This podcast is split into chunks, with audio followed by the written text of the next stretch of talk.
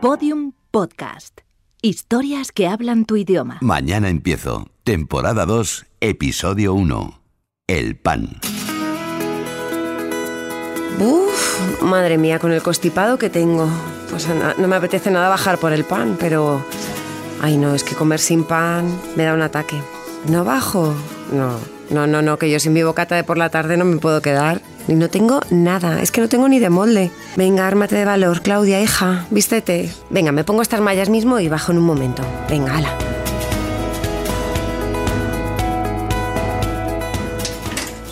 Hola, buenos días. Hola, buenos días. ¿Me pones una barra, por favor? Claro, una de estas. No, normal, normal, de, vamos, de las de toda la vida, la, la pistola de toda la vida. Por cierto, el otro día leí que la OMS recomendaba tomar 250 gramos al día. Así que antes Castilla, ¿no? Bueno, con lo que me gusta a mí el pan, si es que me, come- estaría- me alimentaría de pan. Yo con pan y queso voy a cualquier lado. Bueno, yogur también. Aunque a lo mejor no está de más que le pregunte al nutricionista esta tarde. Aprovecho que tengo cita y, y le pregunto. Bueno, de todas maneras, para despedirme yo hoy me tomo mi bocata de jamón. No vaya a ser que, ay madre mía, con lo que me gusta a mí el pan, como me lo quite, bueno, que, yo no puedo seguir una dieta sin pan, ¿eh? Madre mía. ¿Sí? Hola, mami. Pues nada, aquí me pillas, a punto de hacerme un bocata, que tengo un hambre. Ay, mamá, que ya lo sé. Morada pan no me pongo. Pero... Ay, escúchame. Que sí, que ya lo sé. Además que esta tarde voy al nutricionista, ya me dirá él, ¿tú qué sabes?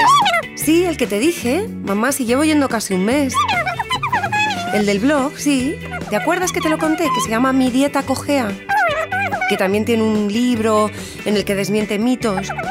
Es que me gustó mucho porque me parece que tiene una forma de, ver las cosas muy prudente. Mm, Que damos por hecho muchas cosas que no son y con la alimentación ya ni te digo. Claro.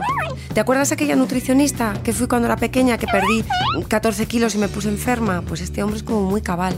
Estas cosas no las tiene, mamá. Claro, ya me verás.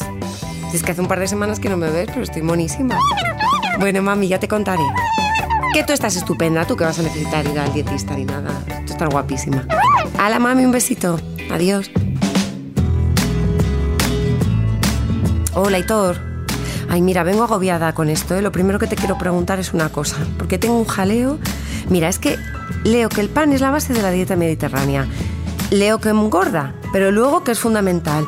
Entonces, ¿tú qué me dices? ¿Pan sí o pan no? Porque a mí me haces polvo como me lo quites, ¿eh? En nuestro contexto, sobre todo, hemos tenido probablemente demasiado énfasis en comer pan. Claro, pero por ejemplo, la pirámide nutricional está en la base, ¿no? Pues, pues no podemos entender cómo un alimento refinado está en la base de nuestra alimentación. Si estuviéramos en otro contexto, como hay guías alimentarias, por ejemplo, latinoamericanas, que lo que buscan en el objetivo es combatir la, la malnutrición y la desnutrición, podemos entender que los cereales estén en la base. En un contexto como el nuestro, que tenemos una epidemia de enfermedad metabólica, de obesidad, de sobrepeso, de diabetes 2, no deberíamos tener una base de cereales refinados. ¿Y eso por qué? Esto ha sido un error y, y ha sido consecuencia probablemente del- de la presión que ejerce la industria alimentaria en el desarrollo de las guías alimentarias. Claro, pero si hablamos de perder peso, ahí la cosa cambia, ¿no? Eh, ahora mismo tenemos bastante, bastantes datos sobre que se relaciona con, con un aumento de peso. El pan blanco, no estoy diciendo todo tipo de pan, el pan blanco en concreto. Cosa que no quiere decir que culturalmente lo podamos incorporar a nuestras, a nuestras comidas. Eso sí, siempre en un formato integral. ¿Y qué diferencia hay? Pues la diferencia se entiende mm, desde el punto de vista en el que el pan refinado, digamos que solo tiene el grano, el, el endospermo, prácticamente casi todo almidón, mientras que el grano entero tendríamos también otros componentes como son el germen y el salvado. ¿Y así de fácil? Pues desgraciadamente hay que enseñar a la gente a comprar pan integral, cosa que debería ser tan sencillo como ir al supermercado y adquirir pan que pusiera integral. Es decir, bajo mi punto de vista, y antes de explicarlo, lo que no me parece de recibo es que tengamos que adiestrar a la población en lagunas legales, porque la, la administración no es la que nos garantiza la, es decir, la certeza de algo. Es decir, que aunque yo vea que pone integral en la etiqueta, no quiere decir que lo sea. Un ejemplo claro, nos vamos a comprar un pan integral de trigo. Tendríamos que mirar que en los ingredientes pone harina integral de trigo o harina de grano entero de trigo. Lo mismo con todos los cereales. Vale, ¿y entonces qué hago cuando llegue al supermercado? Lo que habría que irse es directamente al etiquetado, a los ingredientes. Ahí no hay manera de ocultarlo, ahí es lo que es. Y deberíamos buscar en el listado de ingredientes que además aparecen por orden de aparición, es decir, el primer ingrediente es el más, el, digamos, el más representativo y el segundo y así sucesivamente. Deberíamos ver que sus harinas son integrales o de grano entero. ¿Y el pan blanco qué aporta? ¿Es bueno, no? Únicamente almidón. Nos está aportando eh, una, una gran cantidad de hidrato de carbono en forma de almidón y un poquito de proteína en forma de gluten normalmente, que, que sería el pan de trigo. Harina de distintos cereales, sal, agua y en muchos casos levadura. Esta sencilla mezcla ofrece miles de posibilidades. La harina más utilizada es la de trigo, pero también hay panes elaborados con maíz, centeno, cebada o arroz. Aporta unas 250 calorías por cada 100 gramos y esto es así tanto en la versión integral como en el pan blanco. El pan aporta principalmente hidratos de carbono, pero no es la única forma de obtenerlos, ni mucho menos. Esto no tiene nada que ver a si tomáramos esos hidratos de carbono a partir de otra fuente, que deberían ser las prioritarias. ¿De qué estoy hablando? De frutas, de verduras, de hortalizas y de legumbres. No tiene nada que ver. Eh, incluso si nos queremos tomar un alimento que tenga la base del almidón, es preferible incluso una patata, un boniato o una, calabaza antes que el propio pan que tenga únicamente harina. Una de las claves son las verduras. Siempre que acompañes cualquier, cualquier comida de verduras vas a modular mucho las absorciones, vas a hacer que en el caso de que haya sustancias perjudiciales estén menos, con, menos tiempo en contacto con el intestino. Entonces mm, todo gana con verduras. El pan también es susceptible a las modas y una de ellas ha sido la de los panes de masa madre. A ver, es cierto que los panes eh, que están elaborados de verdad con masa madre tienen mejores propiedades nutricionales y mejores propiedades organolépticas. Eh, principalmente porque la fermentación que se produce con masa madre es más lenta. Entonces los azúcares y los oligosacáridos que quedan al final no se digieren tan rápido podríamos concluir que suele ser un pan de, mejor calidad. Que no hay que confundirlos con el pan integral. Priorizar que sea integral y luego que fuese de, masa madre.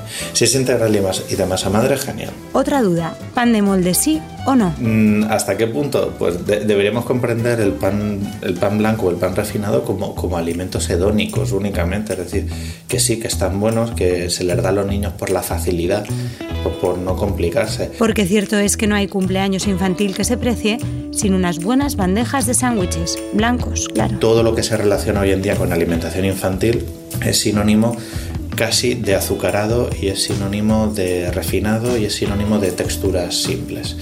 Eh, digamos que desde la argumentación de no complicarse la vida, le estamos dando a los niños pues, alimentos que no son los más saludables para ellos. ¿Y los niños entonces también tienen que dejar de comer pan blanco? Eso también es un poco la concepción de que parece ser que preocuparse por la salud de un niño eh, es de algún modo no dejarles disfrutar.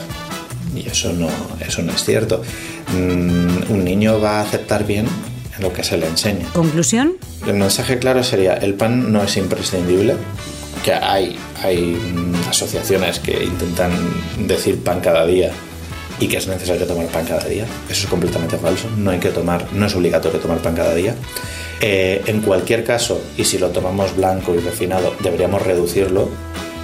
Y el mensaje es de sustituirlo, si lo quieres tomar, por versiones integrales. Esos son los, los tres mensajes de los que tenemos certeza a día de hoy que habría que darle a la población. Y es, el pan es imprescindible, sería conveniente reducirlo, especialmente si es blanco, y cuando ya lo hayas reducido, tomar versiones integrales, no solo de pan, sino de todos los cereales que puedas. Chimpún.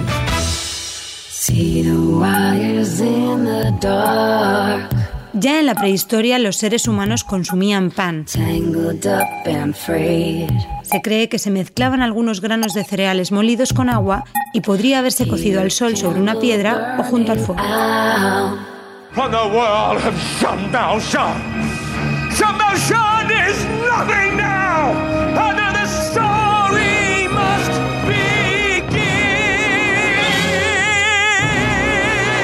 Jean Valjean de Los Miserables de Víctor Hugo fue perseguido por robar pan.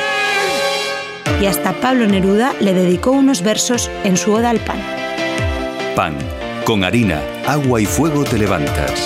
Espeso y leve, recostado y redondo. Repites el vientre de la madre. Equinoccial, germinación, terrestre. Lucharemos por ti con otros hombres, con todos los hambrientos, por todos los ríos y el aire iremos a buscarte. Toda la tierra la repartiremos para que tú germines. Y con nosotros avanzará la tierra. El agua, el fuego, el hombre lucharán con nosotros.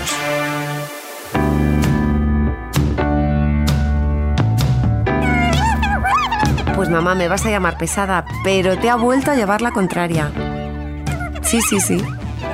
Pues básicamente que no necesitamos comer tanto pan y que si lo comemos tiene que ser integral. Ese no, mamá, ese no es integral, ese tiene pipas. Mamá, que yo no quiero amargarte la vida, pero es que si me preguntas, pues te contesto. Bueno, pues ala, haz lo que tú quieras. Bueno, yo, que mañana empiezo con la dieta, lo dejo ya, mamá. De todas maneras, hoy me voy a acabar esta barrita. Ay, qué rica. Mm, con aceite. Mm, qué rica con tomatito. Ay, que sí. Mami, qué rico está. Vean. Mm. Venga, vale, mamá, que sí. Mañana compro el integral y empiezo la dieta y todo, lo que tú quieres. Venga, buenísima, me voy a quedar. Venga, mami, mañana empiezo. Todos los episodios y contenidos adicionales en podiumpodcast.com. Síguenos en arroba mañana empiezo y en facebook.com barra mañana empiezo podcast.